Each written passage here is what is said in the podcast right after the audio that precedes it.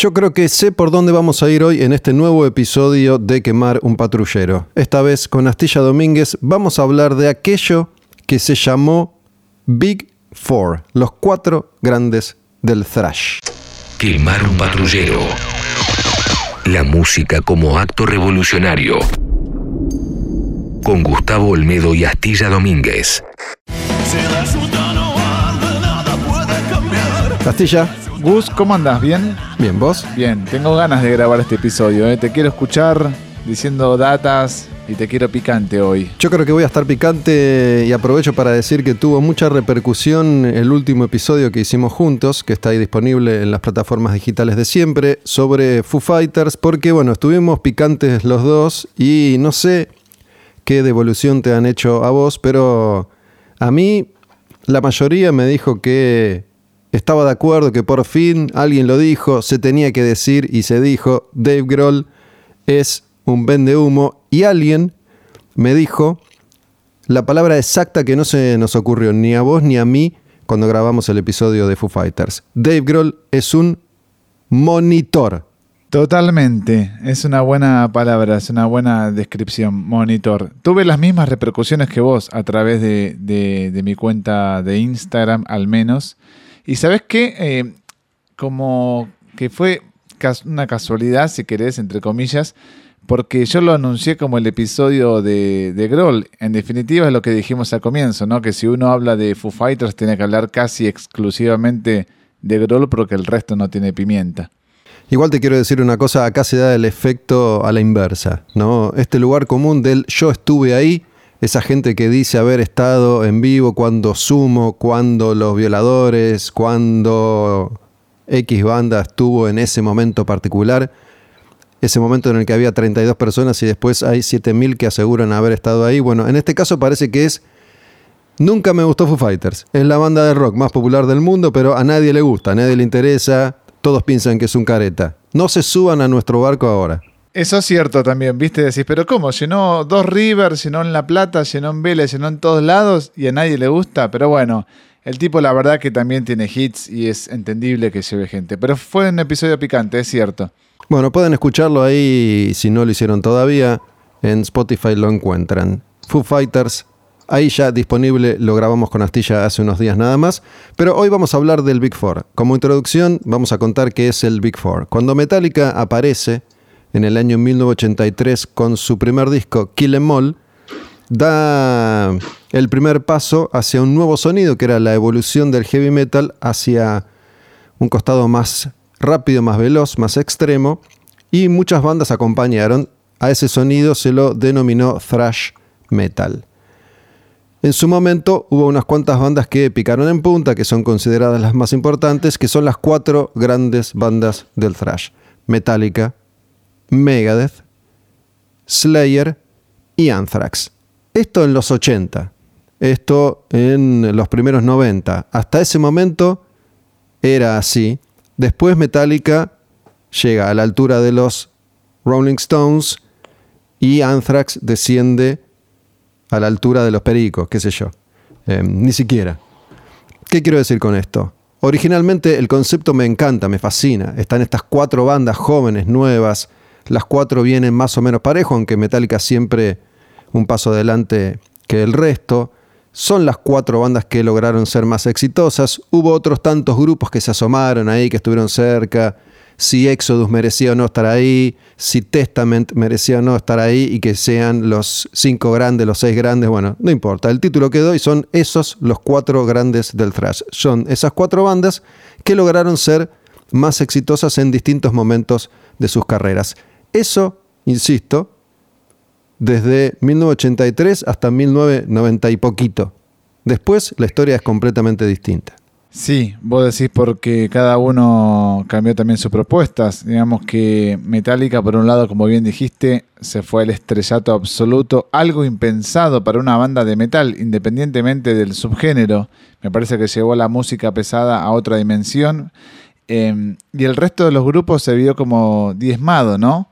Viendo que Metallica había logrado eh, la popularidad, el- el- hecho de consolidarse como una banda de estadios, me parece que el resto dijo, ¿y ahora qué hacemos nosotros? ¿Cómo logramos ese estatus?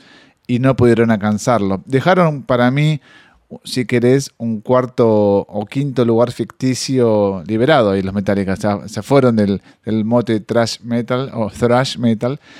Pero bueno, finalmente, ¿te acordás que hace unos años hicieron por primera vez en la historia que eso fue algo también súper este, característico, que no habían tocado nunca las cuatro bandas juntas? a pesar de haber dado inicio un género de los más populares del metal, sino que tuvieron que tocar y pasar como 30 años para que tocaran por primera vez juntos las cuatro en un mismo escenario. Bueno, ¿por qué dije esto? Porque en realidad ese es un término que se acuñó en los 80 y que quedaba bien y que como herramienta de marketing funciona, ¿no? Después se pudo vender hace unos años eso como un paquete en el que en definitiva no importaba mucho si estaban los demás. Mientras estuviera Metallica la gente iba a ir.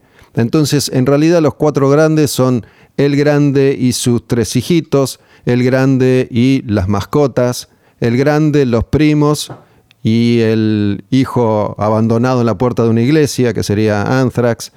Digo, después las bandas fueron tan distintas entre sí que eso de los cuatro grandes, en esencia, si me pongo literal y jodido, no existe más. Pero no importa, quedó como una marca, como un eslogan y todos sabemos, por lo menos los que escuchamos heavy metal, sabemos qué es esto de los cuatro grandes.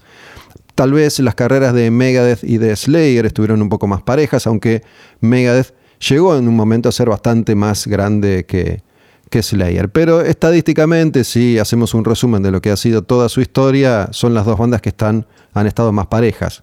No sé si coincidís. Sí, definitivamente. Sí, sí, te sigo y coincido en todo. Entonces, tengo que decir que yo fui a un concierto de este Big Four en Coachella, en Indio, donde se hace, en Indio, mejor dicho, donde se hace Coachella el festival, en el mismo lugar, en el mismo espacio.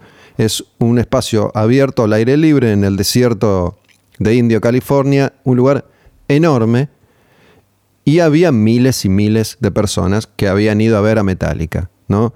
De las miles y miles de personas que había ahí, muchas escucharon el álbum negro, algunas escucharon todo Metallica, otras escucharon Metallica y algo de Megadeth, y creo que había cuatro borrachos en el fondo que después de Anthrax ya se habían desmayado, que conocían a las cuatro bandas de verdad. Buena descripción, porque también refleja que Anthrax llegó un poco diezmado a ese Big Four, ¿no? Como que. Ahora vamos a hablar un poquito si querés, pero no se sabía bien cuál era la formación, había dejado como bastante relegado su papel de una de las bandas más importantes en la historia del metal. Y me parece que luego del Big Four es como que tuvo un renacimiento Anthrax. Está claro que Metallica tenía que decir que sí para hacer esta gira. ¿no? no recuerdo a quién se le ocurrió, si se le ocurrió a Lars directamente o a alguien le pareció una buena idea y se la planteó a Metallica porque si Metallica no aceptaba no se iba a poder hacer. Fue interesante por varias cuestiones, sobre todo por tener a Dave Mustaine que había formado parte durante un tiempito en los inicios de Metallica, tenerlo ahí conviviendo con sus ex compañeros y especulando a ver, se van a cruzar, van a, van a compartir, van a tocar algo juntos. Bueno, eso en definitiva hasta donde recuerdo no pasó, salvo los finales donde se subían a tocar todos y mi experiencia, se hicieron un puñado de conciertos del Big Four, no fueron muchos. Mi experiencia en Indio me dejó unos cuantos recuerdos. Primero el Mustang, en el que fui manejando desde Los Ángeles hasta Indio. Creo que ese es el mejor recuerdo de todos. Después, que fue la última aparición con vida en público de Jeff Hanneman, de Slayer, que ya no estaba en el grupo, que había tenido este problema de, de salud Supuestamente le había picado una araña, a mí me parece que tenía una cirrosis galopante y de eso se murió, pero subió a tocar ahí un par de canciones. Y lo mejor de todo ese festival fue que al final, cuando todos los músicos tocan juntos, Kerry King no sube. Kerry King, Dios del Olimpo del metal, Kerry King de Slayer, dice, yo a ese picnic no voy. Sí, que interpretan un tema de Diamond Head, sí, la que yo siempre te menciono como la banda tal vez más importante de la historia del metal, mitad en serio, mitad en chiste, pero sí hacen Emma Evil, que es un tema que había grabado Metallica como un lado E para, para, para Kill Em All. Obviamente lo que decís es cierto, que sin Metallica esto no hubiera sucedido. De hecho, lo más cercano que habíamos estado a ver un Big Four en un concierto había sido el Clash of the Titans a comienzos de los 90, que era Megadeth, eh, Anthrax, Slayer y dependiendo de la fecha y la localidad, habrían o Suicidal Tendencies o Alice in Chains. Eh, sí, no fuiste. No, no fui, no fui, pero digo, ese tour me parece que en los papeles era mucho más interesante porque estaban realmente en un gran momento esas tres bandas, Slayer, Megadeth y Anthrax. ¿no? Slayer estaba con Seasons in the Abyss, Megadeth con Rust in Peace y Anthrax, Anthrax con Persistence of Time. Estamos hablando de 91, creo que se hizo ese tour. Eh, estaban realmente en un gran momento y me parece que es interesante hacer una distinción entre, de nuevo, la versión original de estos cuatro artistas como Big Four en los 80 y la versión que después giró en vivo 30 años más tarde, ¿no? Porque me parece que es importante eso. Si uno analiza cómo fueron evolucionando las carreras de estas bandas, al principio iban más parejo, era más interesante lo que, lo que sucedía. ¿no? Metallica eh, pega la, la escapada final y definitiva con el álbum negro. Ya se venían distanciando y ya venían creciendo más que el resto. Pero en su momento lo, cierto es que Anthrax llegó a ser bastante popular. Slayer siempre se mantuvo en, su lugar, nunca fue ni, ni, muy muy arriba ni muy muy abajo. Tal vez es una de las bandas de culto más grandes del mundo, eso que también es un eslogan en definitiva. Y Megadeth sí tuvo la chance de trepar un poquitito más alto con, con Countdown to Extinction, esa, esa época en particular. Y después las piezas se acomodaron como se tenían que acomodar. Digo, creo que hoy cada una de estas bandas, más allá de que Slayer dejó de tocar en vivo, cada una de estas bandas está donde tiene que estar. Sí, pero viste que, loco, porque si repasamos esos 20 años que llevaron del Clash of the Titans a los conciertos del Big Four, em, como bien dijiste, eh, fueron cambiando la popularidad, las ventas, las tendencias en el medio. Y quien terminó beneficiado de todo eso fue Slayer, ¿no? Por haberse mantenido casi fiel a su propuesta musical. Me parece que llegó en un buen momento a ese show del Big Four que habrás asistido vos, esa gira norteamericana. Recordemos que primero comenzó, creo que fue en República Checa, hicieron un par de shows en Europa, no mucho más, no hicieron más nada en Europa. Se trasladó a Estados Unidos, hicieron muy poco y se dio por finalizado. Megadeth, por otro lado, también llegó casi como pidiendo permiso y pidiendo limosnas. No estaba atravesando un buen momento ni de popularidad ni de composición Megadeth. Y en ese aspecto, de nuevo, reitera la figura de Anthrax en el sentido que le jugó a favor artísticamente porque reconectaron con, su cantante más emblemático, si no es, el, no es el original, es cierto, pero grabó los discos más representativos del comienzo, que es Joey Belladonna. Después, lamentablemente, supimos lo de Slayer, que Kerry King, bueno, terminaría falleciendo, que ya no estaba tocando. Lombardo, finalmente, después de esa gira, eh, también se baja para siempre de la formación de, Slayer, Dave Lombardo, el baterista, y Megadeth, inestablemente, como siempre, Mustaine cambiando eh, sucesivamente los músicos. Y Metallica, lo opuesto, siempre apostando más, haciendo un disco junto a Lou Reed, eh, teniendo la formación estable, llevando la música pesada siempre hacia la dimensión que ellos consideren. Yo creo que los músicos de Metallica, a diferencia de la mayoría de los ejemplos en la historia de la música, fueron generosos, sabiendo que ellos probablemente eran los que menos iban a ganar con esta movida y fueron generosos, les habrá parecido divertida la idea, volver a, conectar con, aquel pasado de alguna forma. Lo que vos decís de, de Slayer es cierto, pero el tema es que Slayer nunca estuvo mal. Nunca dejó de ser una banda que en vivo te rompía la cabeza. ¿Tuvieron algún momento de menor popularidad? Creo que no. Por ahí algún disco vendió tres copias más que el anterior, pero digo, siempre se mantuvieron en su espacio, en su lugar.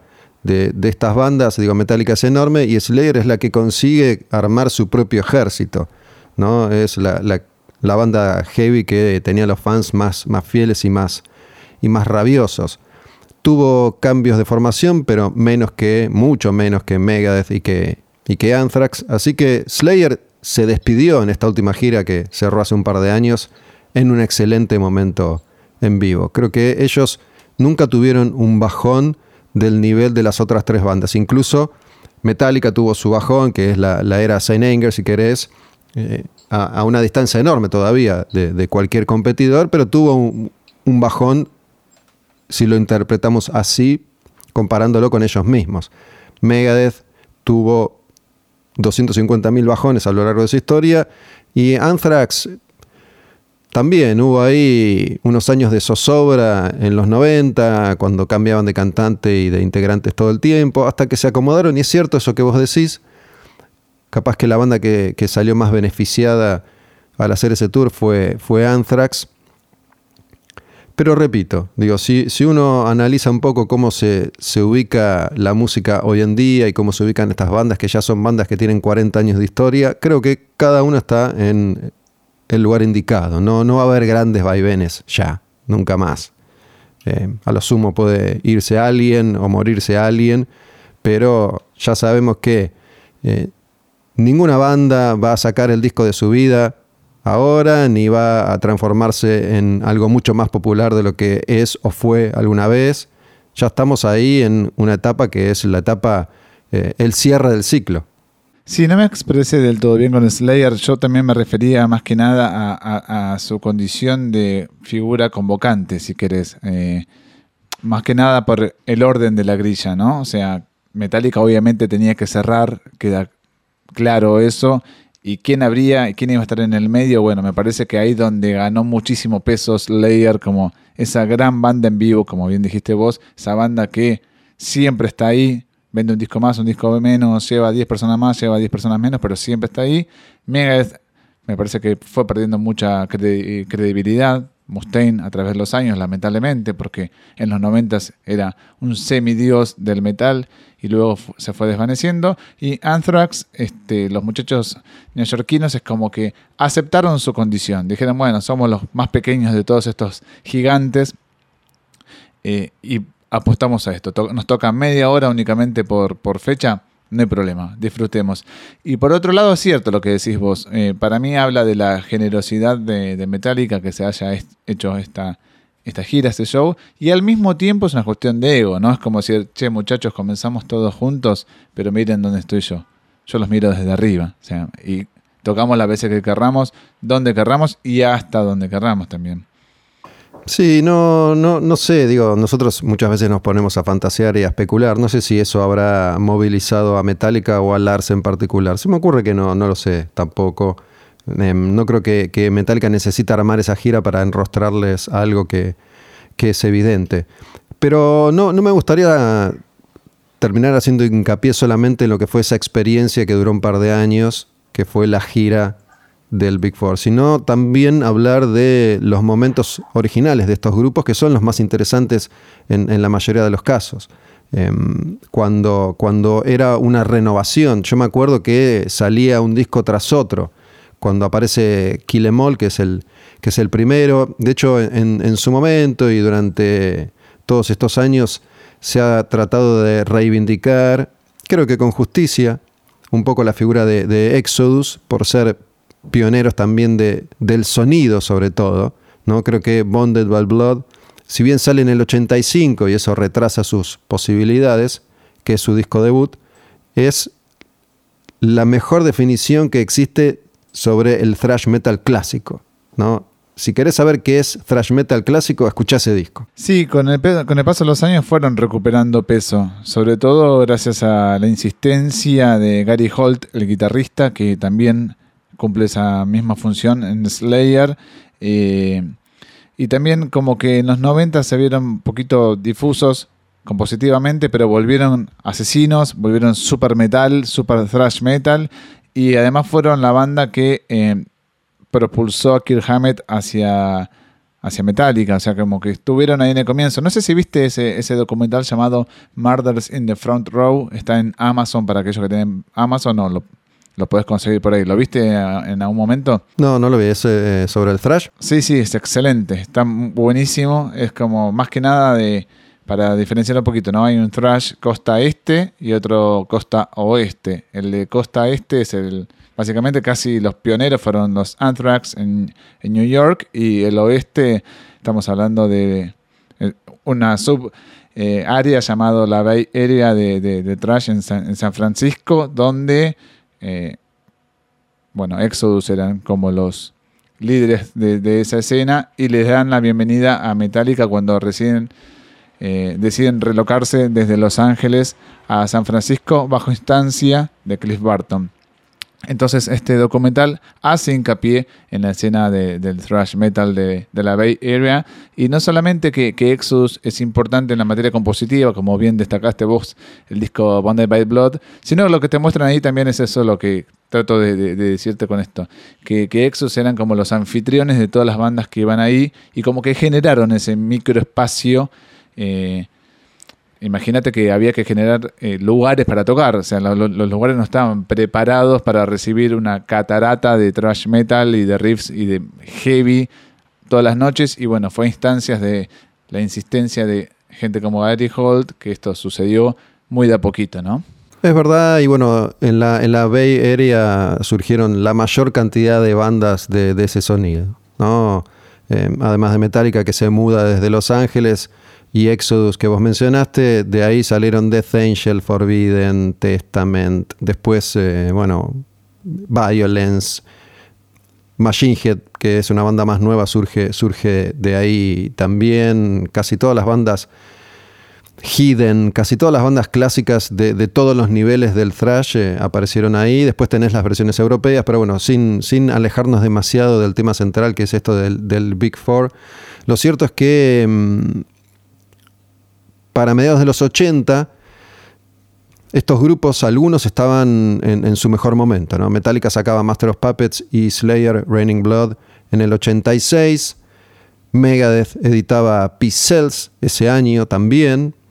Anthrax sacaba eh, en esos años eh, Among the Living, que es como el mejor momento o el pico de calidad del thrash. Después hay distintas instancias también, pero creo que ese es un punto de inflexión en el que las bandas todavía estaban más parejas entre sí y todavía seguían siendo exponentes de metal extremo, incluyendo a Metallica. Lo que pasa es que después Metallica se corre tanto de ahí, crece tanto, es una banda tan grande que hoy los asociamos más con YouTube que con Megadeth. Por eso es difícil y por eso me parece interesante eh, dejar bien en claro cómo, cómo, era en los 80 esto del, del Big Four y en los, en los primeros 90. Em, me parece que recuerdo el, entusiasmo con el que yo recibía cada uno de estos discos cuando era pendejo y estaba, estaba descubriendo a estas bandas. Y, afortunadamente yo escucho a todos estos grupos apenas aparecen con sus primeros discos. Yo escuché Kilemol en el 83, escuché todos estos discos cuando eran editados originalmente.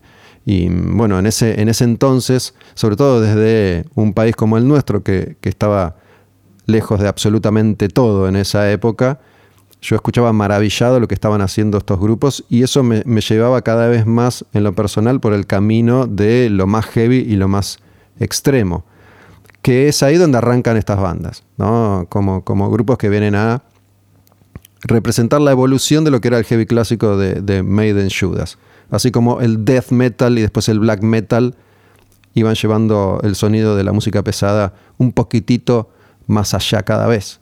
Sí, sumo una banda para la, la Bay Area, de, de, San Francisco que es Possessed, justo una banda que mezcló death metal con thrash metal, es una banda súper de culto, pero volviendo a lo que estabas diciendo vos, sí, es una evolución en el thrash metal de lo que fue la New Wave of British Heavy Metal, Judas Maiden, The Leopard Saxon, mezclado con un poco de Motorhead, ¿no? Con un poquito de, Venom. Y era como muy con algo de Discharge, una influencia bastante presente y elocuente de, GBH, bandas de, punk tal vez más violentas, no un estilo más ramonero del punk. Y tocado a ultra velocidad. Lo que me sorprende, Gus, y que vos querés hacer eh, hincapié en esto en estos primeros años del Big Four, es la tremenda evolución de cada banda en un lapso muy, muy, muy pequeño de, tiempo. A ver, repasemos Slayer en dos discos, ya llega a su madurez absoluta con un clásico, ¿no? Pasar dos discos, tercero ya es una cosa que es demencial. Anthrax al comienzo mismo se da cuenta que no van las cosas con el cantante y para el segundo disco ya llaman a otro cantante. Eh, casi que Metallica lo mismo. En sus primeros años dicen, che, bueno, necesitamos a este bajista, Cliff Barton, y nos tenemos que sacar de encima a este chabón, Mustaine.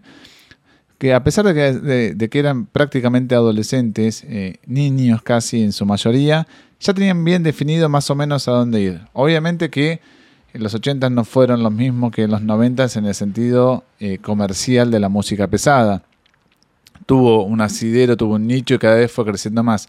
Y en el año 86 barra 87 que Anthrax saca Among the Living, eh, cada una de esas bandas saca y edita uno de sus discos más representativos, pero con propuestas casi diametralmente opuestas dentro del mismo género. No sé si eso sucede en otro género musical. No sé si dentro mismo de la New Wave of British Heavy Metal encontrás tantos subestilos como en el thrash metal. Metallica no tiene absolutamente nada que ver con Slayer, pero hacen o hacían el mismo estilo musical. Sí, no, no, no, me quiero meter en ese territorio de lleno porque nos vamos a ir muy, muy lejos. Yo creo que eh, siempre hay bandas que suenan distinto en cada una de las movidas que, ha habido. Lo que pasa es que esto de la New Wave of British Heavy Metal es medio, es medio un invento, digo, no porque no haya existido, sino porque fue algo que se encuentra para denominar a un grupo de bandas y las bandas que llegaron más lejos son las que en definitiva ni siquiera pertenecían realmente a ese movimiento.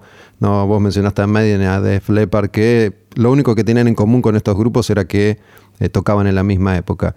Es una definición que a mí me parece le cabe más a bandas que, que no llegaron a casi nada en términos de repercusión popular. Sí fueron una influencia sobre todo para Metallica y para Lars puntualmente, que era ultra fan de todos estos grupos, especialmente de Diamond Head, ¿no? esta banda que vos eh, solés mencionar y mm, es importante porque para Metallica ha sido importante. Pero había una infinidad de grupos ingleses que en esa misma época estaban tocando y sacando sus discos y la mayoría terminaron siendo irrelevantes. Esto duró muy, muy poquito.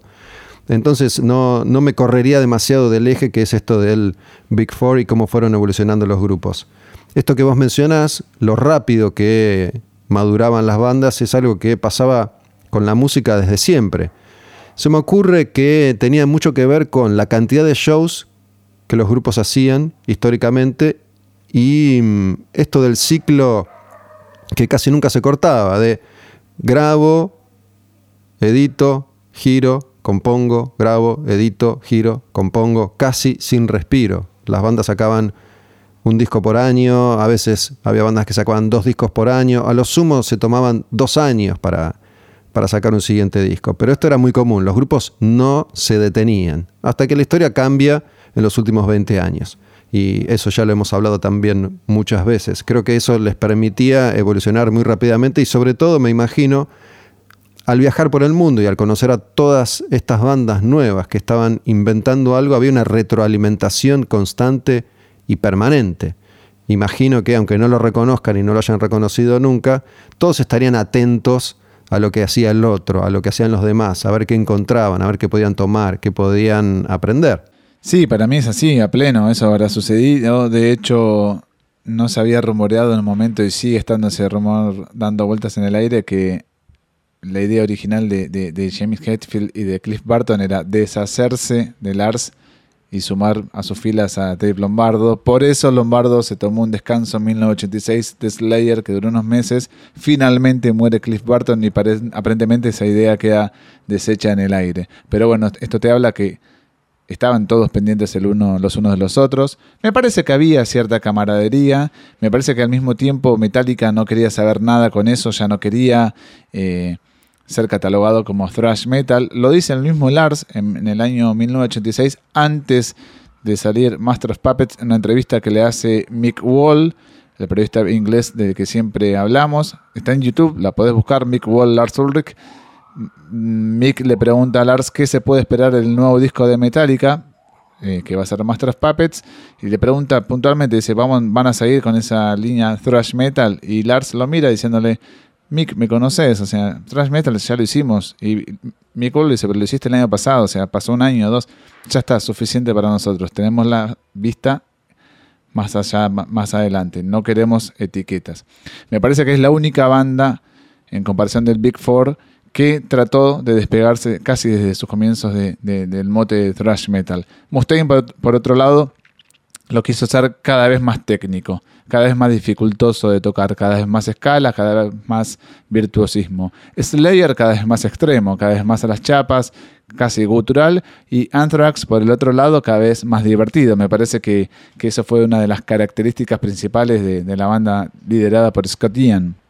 Bueno, es verdad, cada uno después va asumiendo su, rol, su perfil, su, lugar. Es cierto que Anthrax, tal vez al ser de, Nueva York y al tener un contacto más, más directo con otras escenas, como el hardcore, el punk de Nueva York y esto de el universo de los cómics, que ellos adoptaron bastante, o, de las películas de terror, o de los cuentos y los libros y las novelas de, Stephen King, creo que son los que más se relacionaron con, esas otras culturas que formaban parte del universo de consumo de cualquier persona que escuchara heavy metal en los, en los años 80. ¿no? Slayer tratando de hacer los más diabólicos. Eh, y Metallica tratando de ser la banda más importante, la que tenía siempre la vista puesta en el crecimiento, en la búsqueda, en la madurez, en la construcción de algo propio sin pedirle permiso a nadie, imponiendo sus propias reglas, sin mirar demasiado al costado, estando atentos pero siempre aplicando su, propia fórmula. Y estamos hablando de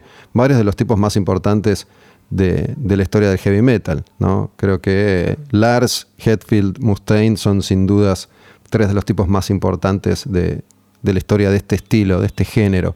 Tipos que ayudaron a, que el mundo avance un poco más, que el mundo de la música evolucione un poco más. Creo que ellos tres son, son las figuras clave y fundamentales de, de los que tocaron en estos cuatro grupos. Sí, no se discute. La verdad que no se discute y me parece que si tomamos a, ellos como punta de lanza, están muy por detrás las figuras de, Scott Ian, si querés, de Tom, Tom Araya.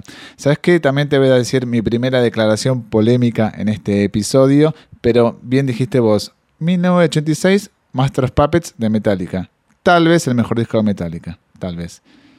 Eh, Raining Blood de Slayer, tal vez el mejor disco de Slayer o el más representativo, seguro. Peace Cells de Megadeth 1986. Ya hicimos ese versus. Me parece que Rust in Peace eh, es mejor, o por lo menos es más clásico, o tiene otros picos compositivos, pero es del año 1990. Among the Living de Anthrax, te voy a decir una cosa. No me parece el mejor disco de Anthrax y por eso vuelvo a 2010 y a este Big Four, ese festival. Me parece que el mejor disco Anthrax lo hizo 25 años más tarde del auge del thrash metal y me refiero a Worship Music. Me parece que Anthrax en definitiva pudo reinventarse de un modo, le costó más que a nadie, casi que lo dimos por muertos, vos mismo lo dijiste, habían casi desaparecido del mapa, no daban en la tecla, habían ingresado John Bush, un gran cantante que después hablaremos, pero no habían podido demostrar al público metalero en esencia dónde estaba su calidad compositiva. Me parece que de todas esas bandas que participaron en Big Four, Anthrax es la que continúa sacando discos de nueve puntos para arriba. Déjame pensar, a ver, déjame pensar. Megadeth nos saca un disco de nueve puntos para arriba desde Rust in Peace. Ah, bueno, para Euthanasia también es un gran disco, seamos honestos, pero bueno, está bien, te lo, te lo otorgo. Esa es, eh, Euthanasia es el cierre de su mejor etapa. Cryptic Writings también está bueno. Pero bueno, si querés lo dejamos ahí. Digo, el, momento, el ciclo de Megadeth de la gran creatividad se cierra con Cryptic Writings. Estamos hablando igual de bandas que son formidables, ¿no? Que lo peor que pueden hacer en su peor día es así todo mucho mejor que lo que millones de músicos del mundo pueden hacer en toda su vida. Que eso quede claro, ¿no? Slayer creo que desde, al menos para mi gusto, desde Seasons in the Abyss no volvió a hacer ningún disco que, que considere a esa a esa altura. Metallica es más difícil la discusión, pero bueno, podemos decir, para mí es Low, del último enorme disco fascinante. Algunos podrán decir que es el álbum negro y después, de nuevo, estamos hablando de grupos maravillosos. No vamos a discutir eso. Con respecto a Anthrax, que, que sin dudas es la banda más chica de estas cuatro, mi disco favorito es fue, y hasta altura creo que será, siempre fue así, es eh, el segundo, Spring the Disease, el, primero con Jay Belladonna, es el que más me gusta. Siempre fue así, mira, yo te decía, súper fan de Sound of White Noise, el disco que era, primer disco que grababan junto a John Bush en el año 93. Ese me gusta mucho, está entre mis favoritos también. Me parece que en, en ese momento Anthrax estaba. Fue, la, fue una de las pocas bandas que decidió dar un volantazo en los 90, movilizados por lo que estaba pasando con la música. Fue una de las pocas bandas que acertaron, al menos artísticamente. La mayoría empezó a trastabillar. Creo que Anthrax es la que mejor logró reinventarse con algo completamente distinto a lo que habían hecho hasta ese momento y hasta te diría que ese disco es distinto a lo que hicieron después, incluso con, con John Bush. Pero bueno, mi favorito con Joey Ladonna es eh, the Disease. Among the Living es considerado el clásico, que es un muy buen disco y, yo creo que igual hasta Persistence of Time todos los discos están, están muy bien. El que es raro es, de los discos debuts, el más raro es el de Anthrax, ¿no? Es el menos, iba a decir el menos thrash, es, como el más heavy clásico, es, el más extraño. Eh, si bien tiene canciones muy rápidas y muy aceleradas, su cantante era muy melódico, si lo comparás con Hetfield, con Tom Araya o con Mustaine. Eh, el cantante de ese primer disco se llama Neil Turbin. Joey Belladonna también es un cantante muy melódico. Anthrax es un, grupo que fue recorriendo ese, camino, mientras que la característica de las bandas de thrash era eh, tener la voz un poco más podrida, un poco más extrema, ellos siempre fueron por el lado de la melodía. Pero ese Fistful of Metal es, un disco que a mí me, resultó siempre muy, muy extraño, ¿no? Es como algo que está medio perdido ahí y es difícil de, ubicar. Es lindo disco igual. Bueno, pero no me dijiste nada de Worship Music, que para mí es el mejor disco de las bandas del Big Four de los últimos 20 años para acá. Definitivamente Worship Music es el mejor disco, por lejos. Es que no te dije nada porque al no decirte nada te estoy diciendo todo. ¿No te gusta ese disco? No lo puedo creer. Es un discazo, te juro. No es que no me guste, no, no es que no me guste, pero no, no, no le presté la, debida atención, la verdad. Em, creo que Anthrax nunca es un disco malo, igual. Em, a diferencia de Megadeth, que para mí hizo varios discos que son, que son intrascendentes. Y repito, son intrascendentes comparándolos con su propia historia y con el nivel superlativo que ha tenido Mustaine durante muchos momentos de su vida artística. Em, Slayer lo mismo, digo, son simpáticos, es una banda que grabó poco también. Y, Metallica igual, digo, ningún disco de, de estas bandas de los últimos 25 años me resulta fascinante. Em, como a vos parece que te resulta worship music. No, no lo escuché demasiado, pero no, no digo ni loco que es un disco malo, pero tampoco me parece genial, pero bueno, la verdad es que no, no lo escuché demasiado. Ese y For All Kings, que es el último disco de estudio de Anthrax, me parecen los increíbles. Sobre todo Worship Music. Soy muy fan de Metallica, te voy a defender todos los discos que hicieron. Hardwire me parece excelente. Death Magnetic también. Hasta te podría llegar a defender Saint Anger, que que está muy bueno, tiene sus muy buenas partes. Slayer me parece que con este... Slayer hizo lo que hicieron muchas bandas de metal en su momento, ¿no? Decir, che, muchachos, llegamos hasta este punto y ahora cómo nos reformulamos. ¿Y por qué no volvemos a llamar a nuestros antiguos integrantes? Y ahí donde hacen nuevamente las paces con Lombardo.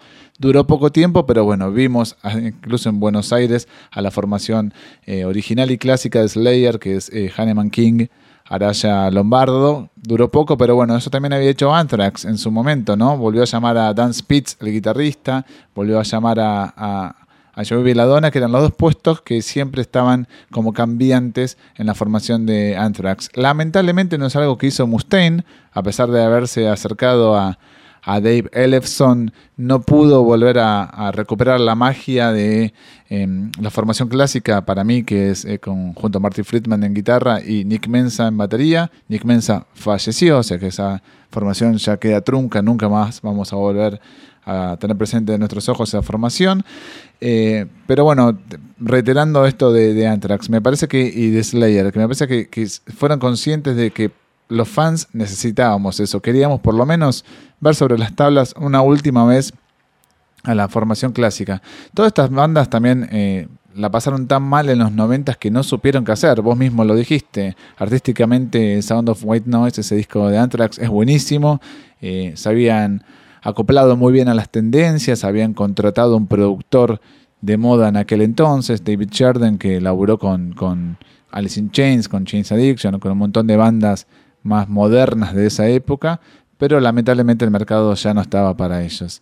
Slayer nunca fue una banda vendedora, pero necesitaba este impacto mediático de tener su formación original. Y Metallica siempre supervisando desde afuera, sin importarle qué es lo que pasara, porque ellos ya estaban vendiendo, girando y todo lo demás. Mira, si hay algo que queda claro, me parece que revisitar viejas épocas generalmente no, no funciona, solo sirve para eso. ¿No? para recordar una época determinada y para darte un gusto. El Big Four cuando salen de gira los cuatro juntos o cuando hacen shows los cuatro juntos, más que nada sirve para eso. Che, mira, nunca lo hicimos, hagámoslo, qué bueno, estas cuatro bandas juntas nuevamente, pero el resultado artístico no fue grandioso. El show este que yo vi en, en Indio, en California, fue un show más. Digo, tocaban en un lugar gigante, las tres primeras bandas tocaron de día, Anthrax y Megadeth fue malísimo, malísimo pero malísimo. No fue el mejor show de Metallica tampoco, el de Slayer tampoco, digo, no, estuvo bueno y estoy hablando de un show de, un puñado de shows, no se hicieron muchos.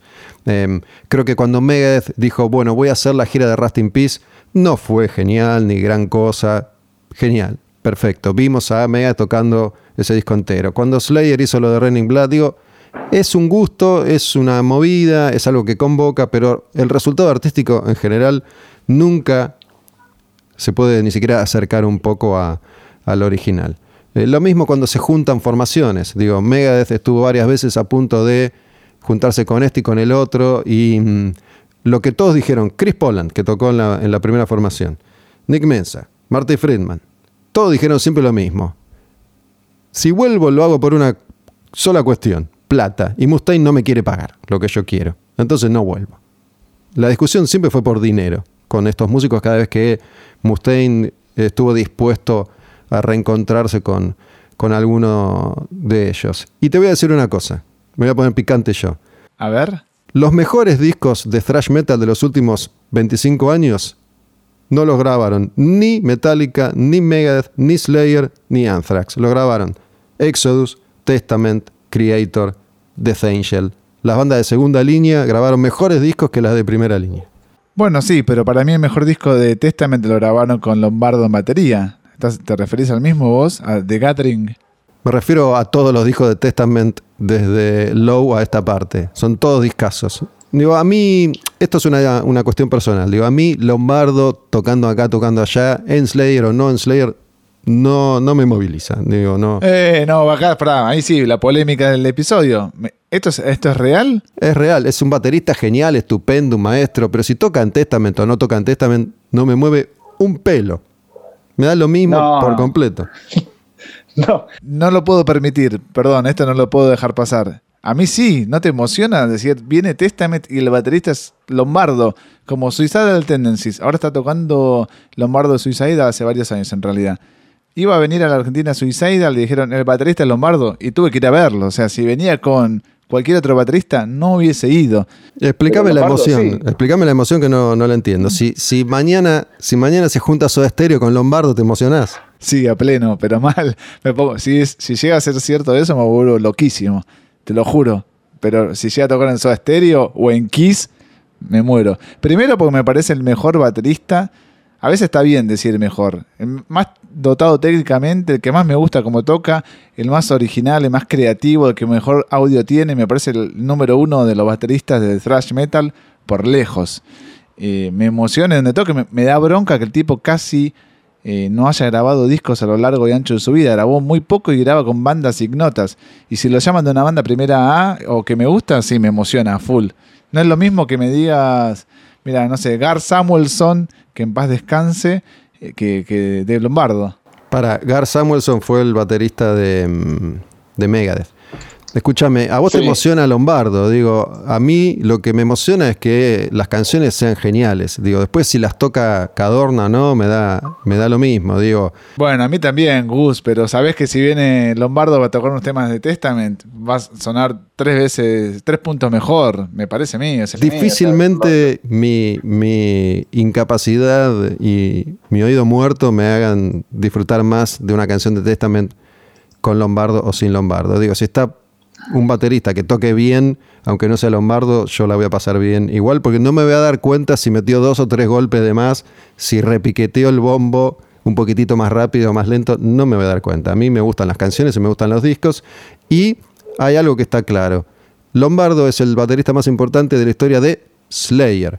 Testament es la banda de Chuck Billy, Eric Peterson. Megadeth es la banda de Mustaine. Si está Marty Friedman o no, todo bien, todo muy lindo, pero no me interesa porque no va a pasar nada. ¿Cómo no te interesa? Perdió un montón de encanto Megadeth sin Marty Friedman, sin Nick Mensa. Para mí... ¿Vos crees que hoy, hoy se sientan los dos a hacer algo y va a salir algo bueno de ahí? Ya te digo que no. No, lamentablemente ahí sí tengo que darte la derecha. Eh, el paso del tiempo es inexorable. Se me parece que a los 60 años no van a poder sacar lo mismo que tenían a los 25, 30 años. Eso es cierto. Es que no tiene que ver, no tiene que ver con la edad, tiene que ver con que hay una química que funciona en un momento y ya no funciona más. Digo, no se puede, eso no se puede replicar, no se puede reproducir. Por eso el Big Four fue muy lindo tenerlo, pero artísticamente no dejó absolutamente nada. No hubo un concierto memorable, no hubo nada que vos dijeras artísticamente, creativamente fue algo memorable. Fue simpático. Es como juntarte con tus compañeros de secundaria. Es lindo, pero no, no va a ser lo mismo. Si, si te das un beso con la nena que te gustaba en séptimo grado, no vas a sentir lo mismo. Entonces, no creo que Marty Friedman no sea capaz de tocar cualquier cosa. Pero la química con Mustaine hoy no va a funcionar. De la misma manera que no cambia el resultado de un disco de Slayer si el guitarrista es Gary Holt o es Alex Skolnick de Testament. Digo, Slayer, ¿qué importa? Importa Kerry King, importa Tom Araya, importaba Jeff Hanneman. Lo demás es un ingrediente más o menos simpático. Entiendo que a vos te guste Lombardo. Lombardo se ve que hace lo que tiene ganas de hacer, toca en 250 bandas, y es feliz. Bueno, sí, entiendo lo que apuntas. O sea, eh, es cierto, me parece que esos momentos que tuvieron cada uno de esos músicos no, se van a repetir, salvo por Anthrax, por supuesto, y Worship Music, que te reitero, escúchalo hoy mismo y escuchá el tema In the End y después mandame un WhatsApp. Eh, y por otra parte, a veces que cuando yo era más chico, yo decía, ¿por qué estas cuatro bandas son Big Four y no hay otra banda que reemplace esta? Y por lo menos yo es fácil. Ninguna de las otras bandas tiene un disco tan bueno como los mejores discos de estas bandas también. No, no es por eso. Porque estuvieron ahí en el comienzo. Tampoco. Marketing, prensa. Tampoco. Es fácil. A ver. Son las cuatro que más vendieron. Las cuatro más, más populares. No hay otra ¿Cuándo razón. Salió ¿Cuándo, ¿Cuándo, salió Bonded by Blood? En el 85, que es el, es el disco de debut de, de, Exodus. Y el disco debut de Megadeth salió en el 85. ¿Vos te y Anthrax también. ¿Vos te parece que no, era más vendedora Exodus en el 85 que esas dos? Mm, no. Porque el, 86, el 86 Megadeth hizo P-Cells y Exodus no hizo nada. Por eso dije 85, no me metí en el 86. Y Anthrax tampoco hizo nada en el 86. Pero si vos sumás históricamente, no sé, esta discusión que estamos teniendo no tiene sentido. Si vos sumás históricamente cuáles son las bandas que más discos vendieron, que llegaron a ser más populares, que tuvieron más acceso a el mainstream, son esas cuatro. Sí, sí, digo que cuando salieron ya las bandas en el Big Four, o sea, en el 86, 85 ya estaba cerrado cuáles eran las cuatro del Big Four, ¿o no? Vos que fuiste contemporáneo. No me acuerdo en qué año se acuñó el término. Yo creo que en el 85 no fue, que fue después. Eh, no me acuerdo. Em, sí, sí fueron pioneras. Digo, más allá de que Megadeth saca su primer disco en el 85, había estado Metallica y eso ya lo pone ahí en, el inicio. Pero no hay otra razón que, esa, que son las cinco, las cuatro más populares. Digo, y, las otras son por merecimiento, que ya sabemos a esta altura que no, no, funciona el merecimiento.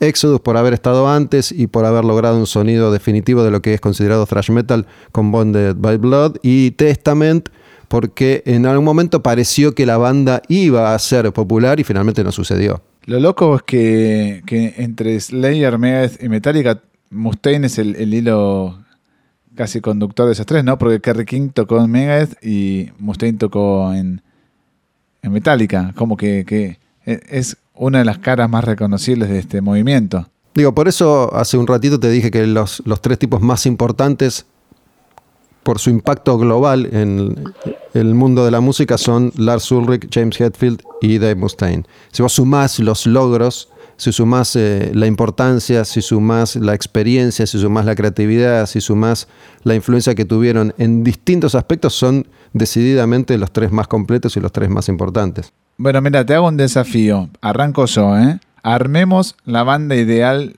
del Big Four. Cuatro tienen que ser porque, salvo Anthrax, estos son cuartetos las bandas, ¿no? Anthrax es un quinteto, pero armemos baterista, bajista y doble viola y cantante. Yo te lo armo. Batería, por supuesto, Lombardo, ahí atrás con la base rítmica. Bajo lo pongo Frank Velo de Anthrax. Terrible bajista. Eh, viola y voz Hetfield, por supuesto. Y la otra viola. Eh, Mustaine, sí, sí, sí, definitivamente Mustaine, sí. Bueno, yo te cambio, te cambio a Frank Velo y te pongo a Cliff Barton. No tienen que, tienen que estar vivos, tiene que ser posible. Tiene que ser, no, bueno, sí. No, no, está bien. Cliff Barton cuenta, está bien, es válido. ¿Y en batería lo dejas a Lombardo entonces? Lo dejo a Lombardo, sí. Ah, bueno, ¿eh? ¿Viste? Es que yo no te discuto, no te discuto a Lombardo, lo que te discuto es la importancia de Lombardo en Testament. Pensé que me ibas a decir, no, hay que ponerlo Lars porque necesitamos un tipo que tenga la cabeza para llevar la banda a otra dimensión artísticamente y comercialmente. Me puse a pensar en lo, en lo musical. Igual esto no deja de, de- de ser un, un juego. Digo, me tenés que plantear objetivos y es saber si queremos triunfar, te lo tengo que poner a Lars, aunque sea como manager, porque si no, no tiene chance ninguno. No, eso seguro. Y pensé que me ibas a poner a, Dave Ellefson de, de en bajo también. Eh, una figura que me parece que es la contracara de, de, Mustaine en muchos aspectos, pero que al mismo tiempo es una figura sumamente relevante. Eh, no me cae muy bien Scott Dean. Nunca me cayó bien, no sé por qué. Elefson tiene algo en contra y es que no tiene carisma, no tiene, no tiene personalidad. Me parece que sumó puntos en los últimos dos o tres años porque se, se muestra muy completo. El tipo está haciendo de todo, ¿no? Eh, tiene sello, tiene bandas, tiene libros, da clases, da clínicas. Se está mostrando muy, muy completo. Es, es indudablemente un tipo muy importante, pero le falta ese plus que es el carisma, ¿no? Que, que es el, color que- que no lo tiene y no lo tuvo nunca. Scott Ian, sí, yo Scott Ian te lo amo, me parece que es un capo, un capo total, es, el que me parece el que siempre se divirtió, siempre se divirtió con esto de la música, nunca sufrió, digamos, nunca, nunca estuvo deprimido, nunca, ni siquiera en los peores momentos de la banda, siempre para adelante, siempre eh, bien dispuesto, Eh, es, es distinto, es distinto a todos, ¿no? Eh, tiene, tiene un perfil diferente al de todos estos músicos que venimos mencionando. Indudablemente es un tipo muy talentoso y mm, por eso está, está acá hoy, por eso sobrevive. Y mm, sobre todo me parece que es el que se nota que siempre la pasó mejor, que siempre disfrutó, que, que realmente le gusta esto de, de la música, que, que es feliz haciéndolo. Está a un paso de Dave Grohl también, Scott Ian. Documental de música que haya, está él brindando testimonio de todo, de Madonna, de Pantera, de lo que sea, está siempre hablando Scott Ian. No vas a hacer que le tenga bronca a Scott Ian, no me importa nada lo que Pide, digas. pide, perdón, pide guita para las entrevistas. Eso no sé si sabías. ¿En qué sentido? Entrevistar, Mick Wall, de nuevo, biógrafo de Metallica, lo prendió fuego diciendo que cuando escribió Enter Night, el libro que vos leíste, que hemos recomendado acá en el podcast sobre libros, eh, dijo que estaba haciendo biografía de Metallica, lo llamó Scott Ian para, para hacer unas preguntas y le pidió guita. Decime otro periodista que haya denunciado lo mismo. No, y bueno, ¿cu- ¿cuánta gente va a entrevistar a Scott Ian diciéndole, hablame de Metallica en el año 86? El chabón le dijo, si querés hablamos de Anthrax, todo 10. Si querés hablar de Metallica del año 85, todo eso, plata. Mira, eh, entre Scott Ian y Mick Wall, a Mick Wall le doy con una pala en la nuca y, y lo entierro en el jardín de casa. Yo lo llamo Mick para que me cuente puteríos. Es que vos siempre estás del lado del pobre, Astilla, no sé por qué. Escúchame. Digo, Mick Wall al lado de Scott Ian no tiene nada que hacer. Es un tipo que escribe libros que sí, también es un periodista muy, muy, muy reconocido, un capo total, uno de los más importantes de la historia del metal, si querés. Pero digo, si él dijo que Scott Ian le quiso cobrar, Mick Wall dijo muchas cosas. Yo creo que Wall ha estado muy drogado en muchos momentos de su vida también. Como todos estos Big Four, mira, este, hablaste de Elefson y la verdad que no puedo creer que el tipo haya tenido la vida que cuenta haber tenido, porque está sumamente lúcido. Me parece que Mustaine, mira que lo adoro, pero por momentos le tengo que soltar la mano porque es un desvariado total, como que no lo, no lo veo bien por momentos. Sabemos qué es lo que le pasó a Mustaine. Para mí está clarísimo. Así como está claro por qué estos cuatro son los cuatro grandes y es porque vendieron más discos que todos los demás. Mustaine es así porque en un momento O se moría o descubría al Señor. Bueno, descubrió al Señor y el Señor le cagó la vida, le arruinó la cabeza. Pero sin embargo, Tom Araya es cristiano practicante y no, no está así. Fíjate, hay diferencias también. Tomaraya lo fue, lo fue siempre y Tomaraya no, no descubrió al Señor para salvarse de su adicción a las drogas. Descubrió al Señor porque así lo educaron y, y le cierra ese concepto. Nunca estuvo al borde de la muerte por, por beber o drogarse demasiado Tomaraya. Es una elección en su vida. Me parece que a Mustaine en algún momento le quedó la salida de hacerse adicto al Señor, como le ha pasado a tantos músicos que encuentran ahí la, salvación y en el camino de Cristo. Y esto lo digo a modo descriptivo, no, no lo estoy juzgando pero creo que le, hizo perder todo el filo que, bueno, capaz que era justamente ese filo el que lo estaba llevando a la muerte segura a Mustaine. Antes de, de, cerrar y de recomendarte nuevamente Murders in the Front Row, que es el documental del thrash metal de la Bay Area, estamos para repasar cuáles son los cuatro discos más importantes del Big Four. Estamos, pero para, quiero empezar porque si no, después te tengo que copiar y no me gusta. O digo dos y vos decís dos. Bueno, dale, me va, me va. Master of Puppets, porque estamos hablando del Big Four. Y el Big Four para mí son cuatro bandas de thrash. No puedes poner a uh, Load ahí. Master of Puppets, Rust in Peace, Among the Living y Raining Blood. Spraying the, the Disease. Y mm, me cuesta mucho Raining Blood y Seasons, me cuesta mucho, ¿eh? Pues son dos obras maestras pero bueno, Raining Blood es, eh, según, la, según la leyenda, según la historia, según una votación que nunca se hizo, es el mejor disco de thrash de todos los tiempos. También se dice lo mismo de Raid the Lightning, que pensé que me ibas a decir ese por sobre Master of Puppets. Me parece que queda claro que Master of Puppets lo pasa por encima. Astilla, el único que dijo no. que, que Raid the Lightning es eh, mejor que Master, digo, hablando de el peso de la historia, eh, no del resultado artístico, eh, es Mick Wall. Y los peores discos de cada una de estas cuatro bandas. A ver, eso podemos repasarlo también. Bueno, está bien. A ver, para peores discos de Risk, de, de Megadeth. ¿Te parece peor que 13? Es que los otros ya ni los conozco, te soy sincero. Digo, okay, okay. Todo, los últimos cinco discos de Megadeth para mí son, son intrascendentes. Eh, digo, en, en, Risk rescato la búsqueda que intentaron, pero, pero es, es raro, ¿eh? es raro. Me, ni siquiera con el tiempo me, me, fascinó. No es que lo odie, nunca lo odié, pero nunca me, me fascinó. Eh, ¿el, de, ¿El de Lulu vale o no vale? No, no vale. Es eh, Lou Reed con Metallica. No, no, no vale. Para, este, déjame, déjame pensar. Es que es difícil. Las otras bandas no tienen discos malos. A ver, no, ganame ah, de mano. Para mí tiene. Sí, a ver, dale. Ganame de mano. Por ahí, ¿cuál? No sé, Volume 8. Ah, es desparejo. El primero es medio flojito también, este Fistful of Metal. Yo le tengo cariño, porque fue el primero. Le tengo, le tengo cariño. Para mí tiene temas muy buenos, pasa que es, un, es, es, es, raro, es un sonido muy, muy, muy extraño. Si no, si querés, eh, We've Come For You All, se llamaba ese, eh, de, de Anthrax. Discreto. Sí, yo creo que es redundante, pero vale aclarar una vez más que estamos diciendo estos discos son malos porque estamos jugando a elegir discos malos y son malos si lo comparas con su propia historia. Estamos hablando de bandas geniales y formidables, Obvio. ¿no? Eh, me, ¿Qué sé yo? Son, son discos flojos, digo, de, de Slayer. ¿Sabes que El que me parece flojo y que, que, World Painted Blood me parece medio flojo. Me aburre. Mm, me encanta ese disco, buenísimo. Me parece que el último es el que no se despidieron por ahí como yo hubiera querido, con Repentless. Pero digo, ninguno es malo. Son flojones, qué sé yo. Eh, Diablos en música mucho nunca me, me copó. Es muy, muy poco de la esencia Slayer que me gusta a mí, esa velocidad. Eh, no, yo también te preguntaba, y bueno, Metallica, estamos sin Tenger. Y es difícil también, ¿no? Sí, qué sé yo, a ver, para déjame pensar. No, eh, qué sé yo, Reload. Bueno, a mí por momentos me gusta más Reload que Load, pero esa es otra discusión.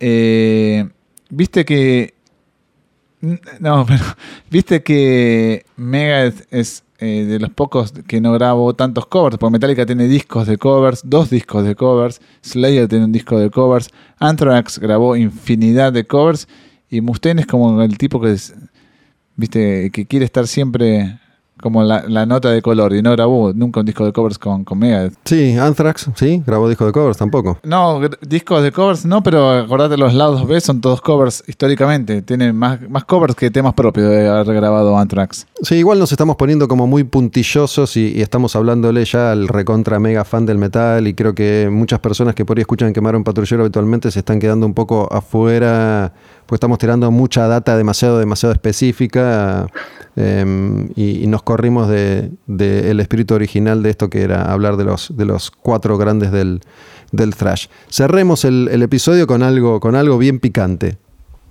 Algo, algo que deje a la gente a la gente pensando. A ver, ¿tenés algo vos a mano? Déjame pensar. Porque lo que pienso es en la actualidad de los grupos, ¿no? Si bien Slayer, capaz que la pegaron despidiéndose, si es que nunca vuelven, que es probable que nunca vuelvan, pero se retiraron en un buen momento, ¿no? Digo, la banda seguía siendo efectiva en vivo, más allá de que los discos eran más o menos intrascendentes, en vivo seguían siendo efectivos. Me parece que los otros grupos corren, corren peligro, ¿no? Metallica corre, corre peligro, creo yo, de ir como desdibujándose en vivo, sobre todo. Y ni siquiera, mira, ni siquiera me parece que es una cuestión de edad, sino que es una cuestión de confort.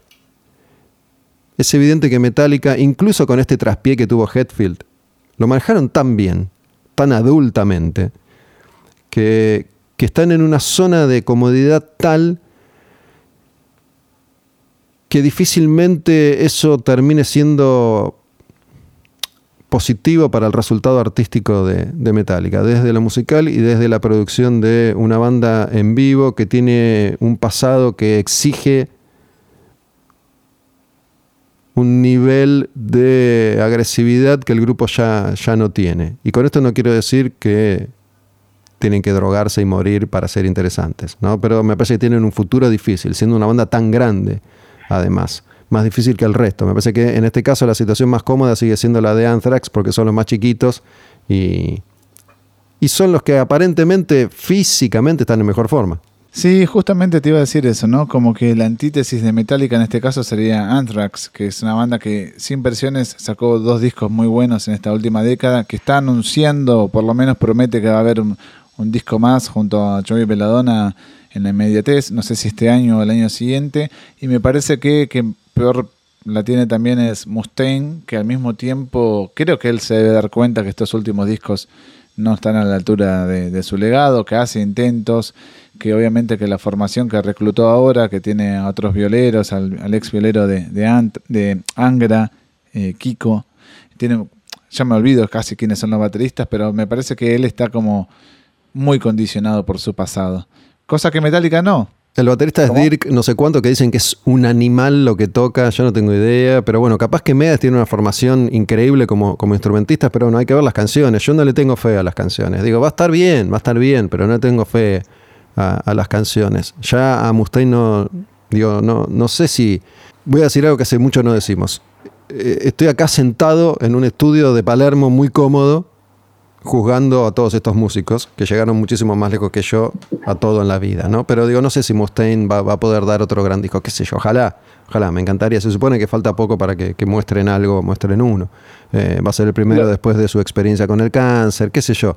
Eh, tampoco me parece que es, justo seguir pidiéndoles algo maravilloso, porque ya lo hicieron, ya lo dieron todo, ya, ya cambiaron la vida de millones de personas, ya con creces han logrado lo que muy pocas personas en la historia de la humanidad han logrado. Así que mis respetos y felicitaciones para todos estos músicos geniales. Solo acá, mira, en tren de decir pavadas, te voy a meter a Guns N' Roses en el medio y te voy a decir ¿Qué tenés más ganas? Supongo que Guns N' Roses que Metallica, porque Guns N' Roses no saca un disco hace millones de años. ¿A qué le tenés más fe artísticamente? ¿A un probable nuevo disco de Guns N' Roses o a un probable nuevo disco de Metallica? De Metallica toda la vida. Con la formación actual de Guns N' Roses, con Slash y Duff en la formación, Metallica absolutamente toda la vida. No le tengo nada de fe. No a Axel, sino a esta alianza media forzada de nuevo entre Axel y Slash. Me parece que esta, ahí es donde retomo tus dichos y me parece que esa química de hace 30 años y esa, esa visión musical que tenía Axel no la va a poder repetir. Para mí, al menos. Por algo están tardando tanto en grabar, aunque sea una mísera canción. Te soy, si te soy sincero, te tengo que decir que a ninguno de los dos, pero solo para llevarte la contra voy a decir Guns N' Roses por la fe que le tengo, por la fe que le tengo a Axel. ¿no? Como, como para mí ya no tiene ni ganas de discutir, le van a decir todo que sí, sí, Axel, hacemos, hacemos lo que vos quieras. Y ahí la única chance que tiene Guns N' Roses de hacer algo bueno es decirle que sí a todo a Axel. Si no, coincido con vos. Lo que me encantaría para cerrar también mi, punto de todo esto es que en algún momento alguna banda o algún género o algo suceda que se junten muchos músicos grosos y graben cosas entre ellos. Que Axel participe en un disco de Metallica, que Hetfield toque Mega, no sé, que suceda algo más allá de lo Igual no funciona eso. No funciona, no funciona. Solo te llena la tapa de las revistas que ya no, no se imprimen más. No funciona, artísticamente no da resultado. No da resultado. Rust in Peace. Rust in Peace. Master of Puppets nuevamente y Worship Music El mejor disco de. Con esta cerramos. El mejor disco de Thrash de todos los tiempos. Rust in Peace. Master of Puppets por lejos, pero no. Es el mejor disco de todo, Master of Puppets. Ah, Creo que quería decir Running Blood en realidad, pero bueno. Me, me banco. OP, Master of Puppets. Astilla. Te un abrazo, loquito. Otro para vos. Cerramos así un nuevo episodio Quemar un patrullero largo pero divertido. Quemar un patrullero y los cuatro grandes del thrash.